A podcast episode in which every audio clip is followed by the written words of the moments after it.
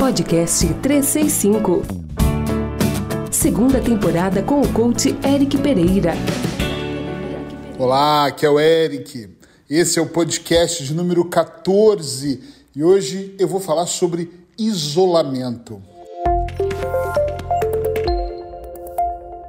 Oficialmente hoje começamos mais um isolamento, um confinamento aqui em Portugal. E por coincidência, no domingo eu abri espaço para alguns, algumas pessoas que me seguem, que fazem parte do meu grupo VIP lá no Telegram, e eu percebi que três pessoas pediram para falar um pouco sobre isolamento. Alguns foram mais específicos, outros mais abrangentes, mas então eu vou aproveitar que hoje começa mais um confinamento para poder falar um pouco sobre isso. Uh, me perguntaram assim, Eric fala sobre ficar isolado, sobre ansiedade, estar tá com crianças em casa, irritabilidade, é, não consigo ficar no momento presente, isso tudo tem me irritado. Então vamos lá, vou tentar dar a minha opinião como pessoa, como terapeuta, como encarcerado também, que também estou como todos. É assim, quando esse vírus chegou, quando tudo isso aconteceu, eu estava na minha casa na Espanha e estava preparado para um grande projeto. E de repente, em sei lá, sete dias, oito dias, tudo aconteceu e nós ficamos isolados por meses em casa. No primeiro isolamento, a primeira coisa que eu via é que as pessoas estavam brigando é, clientes reclamando da filha, do filho adolescente, marido da mulher, mulher do marido, não aguento mais ele dentro de casa, porque no primeiro isolamento as pessoas mal saíam para trabalhar. Foi um verdadeiro caos. E eu conversei com muitas pessoas e eu compreendi. Inclusive compreendi as pessoas que não queriam fazer sessões, porque não queria que o marido ouvisse, não queria que a esposa ouvisse, o casal que não queria que os filhos ouvissem. Foi mesmo uma loucura que nem eu sabia lidar com a situação. Eu só olhava e pensava, ok, vou respeitar o seu espaço até o momento que eu decidi gravar áudios para alguns dos meus clientes, pronto. Pelo menos eles ouviam com fones de ouvido antes de dormir e isso auxiliou imensamente eles. No primeiro isolamento, eu lembro que eu e a Paula conversamos um pouco e nós decidimos colocar um dos nossos programas que custa 100 euros, que era o, Menos Ansiedade, gratuitamente. E eu acho que nós tivemos mais de 3 mil downloads desse programa e de alguma forma somamos, né? O que, que eu acho de tudo isso? No ponto de vista científico, de proteção, eu não quero fazer nenhum tipo de comentário, porque eu não sou um especialista nisso mas eu quero falar um pouquinho sobre as emoções, porque às vezes eu tenho a impressão, atenção, gente, às vezes, e a impressão de que o que tem matado, entre aspas, as pessoas é a parte psicológica que tem destruído. Matado não foi uma palavra muito boa, mas tem destruído a mente das pessoas é só o fato delas saberem que elas não podem sair de casa, que elas estão isoladas, que elas estão privadas da liberdade delas. Eu tenho amigos que não estão se importando, que falam: não importa, eu vou sair, vou andar e não vão me mutar e ninguém vai saber onde eu vou e eu não aceito isso. E tenho outros que dizem: não, eu vou cumprir porque eu quero uh, ajudar que uh, a transmissão diminua e até lá a vacina já vai estar mais distribuída. E cada um tem aqui um, um pensamento, inclusive alguns com ideologias políticas muito fortes e eu confesso que eu não tenho nenhuma ideologia política em relação a isso. Realmente eh, não conheço muito sobre isso, só posso mesmo falar de uma forma mais terapêutica e emocional. Infelizmente, vamos ter que ficar em casa. E eu sei que tem pessoas que têm famílias grandes mesmo. Eu tenho um casal que eu conheço e atendo a esposa, que eles têm quatro filhos pequenos em casa e eles dizem que tem ficado uma loucura estar mais em casa, estão mesmo preocupados com, essa, com esse novo confinamento. Eu sei que não é fácil, ainda mais uma criança pequena. Tem um amigo aqui em Penite que tem uma menina linda, maravilhosa, Maria, em casa, e que é um amor de pessoa, mas a criança ela exige mais. As crianças exigem muito mais.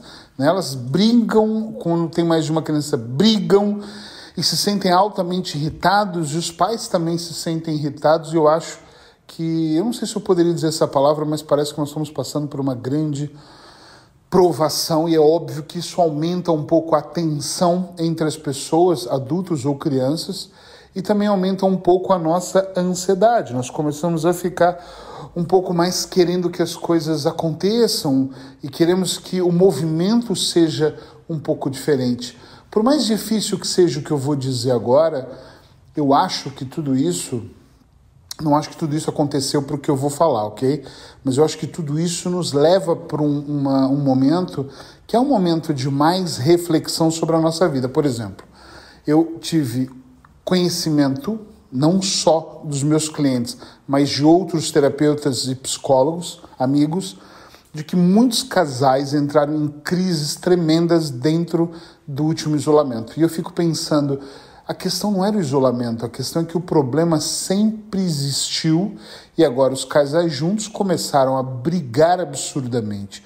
Olha, eu tô com a minha esposa isolado, só eu e a Paula, não temos filhos aqui, né? Meus filhos estão no Brasil, eu tenho um filho em Lisboa, mas nós nem no primeiro isolamento tivemos crises ou brigas, ou pensamos em nos separar, ou nos enjoamos ou brigamos porque cada um tinha suas atividades e cozinhávamos juntos, dividíamos tarefas e fazíamos trabalhos.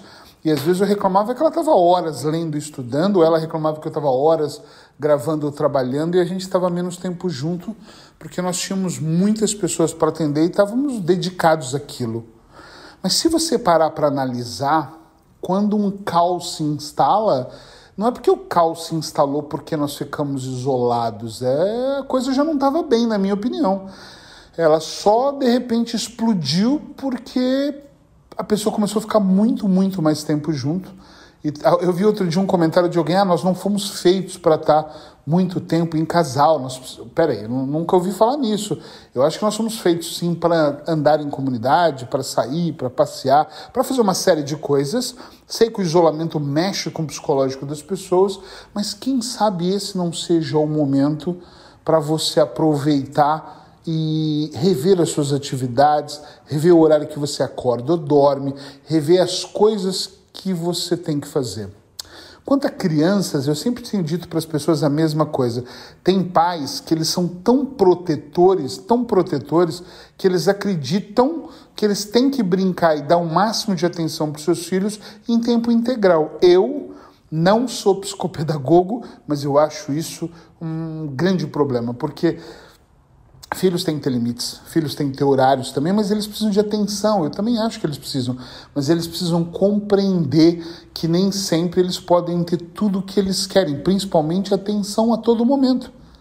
Porque senão realmente vira um caos. Seu filho vai crescer e vai lá para fora, vem aqui para fora para o mundo, e ele não vai ter atenção da pessoa que ele ama ou que vai amar ele em tempo integral. Ele não vai ter atenção do chefe, do parceiro, ou da professora, ou do amigo da escola, dos colegas do trabalho em tempo integral. Ele tem que entender que ele também precisa ficar sozinho. Inclusive, eu tenho falado que, infelizmente, a minha geração cresceu achando que estar sozinho é ruim. E aí hoje, quando ficam sozinhos, meu Deus, ficam desesperados. Eu acho que as crianças têm que entender que ficar sozinho, que brincar sozinho, que ter um tempo sozinho é realmente algo prazeroso, é muito bom. Eu sei que as crianças não querem isso o tempo todo, mas elas precisam também aprender. Na minha opinião, atenção, tá? Quanto à ansiedade, eu acredito que eu e todas as outras pessoas sempre vamos sentir um pouco de ansiedade quando nós estamos dentro de uma área de desconforto e de repente esse isolamento todo é um desconforto. Mas como eu sou um cara que treina mentes, eu sempre digo uma coisa que é assim: eu tô como todas as outras pessoas que estão em confinamento, confinado.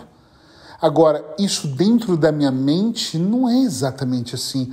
Porque eu acordo, quer ver umas dicas que são muito legais? Eu utilizei pijama muito tempo no primeiro confinamento. E eu até brinquei com a Paula uma vez, que a gente saiu uma vez para uma loja e ela viu um sapato bonito é, por que você não compra? Eu falei, ah, não, não combina com o meu pijama, porque eu só estava usando pijama. O grande ideal é você levantar num horário mais cedo, trocar de roupa. Não é você vai pôr uma roupa para sair, mas pôr uma roupa, mesmo que seja para ficar em casa, de sair, de trabalhar, de fazer coisas externas, já que você tem que ficar em casa, sabe? Eu acho que tem que se movimentar a casa todo dentro de uma de um planejamento de alimentação, de televisão, de internet ou de trabalho, onde as coisas sejam bem divididas. E nós temos que arrumar uma maneira de olharmos por ângulos diferentes aquilo que está acontecendo. Porque isso pode ser uma oportunidade para você estar tá com as pessoas, pode ser uma oportunidade para você testar os seus limites, mas também impor os seus limites. Pode ser uma grande oportunidade, por exemplo, para você acordar um pouco mais cedo ou mais tarde uh, no final da noite e, e, quem sabe, começar a fazer uma meditação. Sabe outra coisa legal? Aqui a gente fala, estou falando de, de, casais que reclamaram, mas eu tive casais que durante a primeira, o primeiro confinamento, isolamento, me disse que compraram jogos online e de tabuleiro e começaram a jogar em família e conheceram, fizeram questão de se conhecerem mais. Eu tive um rapaz, um, um jovem advogado da, da Madeira, que falou para mim uma coisa brutal e eu disse para ele que um dia colocaria isso num, num, dos meus livros e ele me autorizou, então eu acho que eu posso falar aqui também. E ele disse: Sabe uma coisa que eu descobri? Eu tinha casado com uma mulher e conheci outra. Eu ainda brinquei e falei: O que aconteceu? A vizinha trocou de casa. Eric, é sério eu conheci outra. Porque eu, eu, eu, passei muito tempo conquistando coisas e eu acho que nós não tínhamos mais diálogo e começamos a ter. Começamos a descobrir séries para assistir juntos, começamos a tomar uma taça de vinho juntos, começamos a fazer coisas que eu fazia com os meus amigos, ela com as amigas dela, e nós estávamos mais preocupados em ganhar dinheiro ou com outras coisas, mas tudo estava um pouco desencontrado. Olha que legal. Muitas pessoas conseguem só enxergar o problema, a crise, a questão. Essa semana eu falei com alguém, não me lembro quem, quando eu falei sobre proibições. É como se eu falasse: você não vai mais poder comer chocolate. Você não. Primeira coisa que você começa a pensar é na proibição. Você quer o chocolate para quebrar a proibição. É a mesma coisa. Eu entendo que não está legal para ninguém. Eu olho, mesmo sem entender muito sobre a economia do país, eu fico pensando: caramba, a economia meu Deus, a economia vai quebrar. É o que eu fico pensando. Como que eles vão fazer? Como será que as coisas vão acontecer? Mas lá no fundo do meu coração, sendo o mais sincero que eu posso, e não entendendo disso, eu só fico pensando: será que nós temos que focar na coisa ruim? Será que nós não podemos nos unir e começar a focar um pouco mais nas coisas boas? Nas coisas boas do tipo, eu acredito que as coisas vão melhorar? Será que não é melhor eu pensar nas coisas que podem melhorar, em vez de eu ficar aqui somente pensando em coisas ruins, que vai piorar, que eu vou ter que passar o dia com alguém, que as coisas vão estar mais difíceis, que eu vou estar mais ansioso, a minha ansiedade vai aumentar porque eu vou ficar mais preso. Será? Pense um pouquinho sobre isso. Pense um pouquinho sobre a ideia de por que, que temos que ir logo para o negativo e não para o positivo. E, sinceramente, o que eu vou recomendar é: se a sua ansiedade está demasiada, busque uma maneira de aprender a se disciplinar para você meditar. Isso ajuda imensamente a desacelerar a mente. Aprenda a fazer auto-hipnose, isso é extremamente importante. Nós vamos abrir um grupo, mas não vai ser agora, mas em breve nós vamos ter outro grupo de auto-hipnose. Fica ligado que em breve a gente vai abrir esse grupo. É muito importante você aprender a entrar em auto-hipnose, a fazer esses processos Entende? Para que você possa cada vez se sentir melhor. Eu espero ter ajudado. Acho que foi um podcast muito longo, mas eu espero que de alguma forma eu tenha esclarecido a minha opinião sobre isso, a pedido de algumas pessoas e que possa de alguma forma somar, ok? Abraços hipnóticos. Amanhã estou de volta com mais um podcast 365. Você acabou de ouvir o podcast 365 com o coach Eric Pereira. Todos os dias um podcast para alimentar a mente.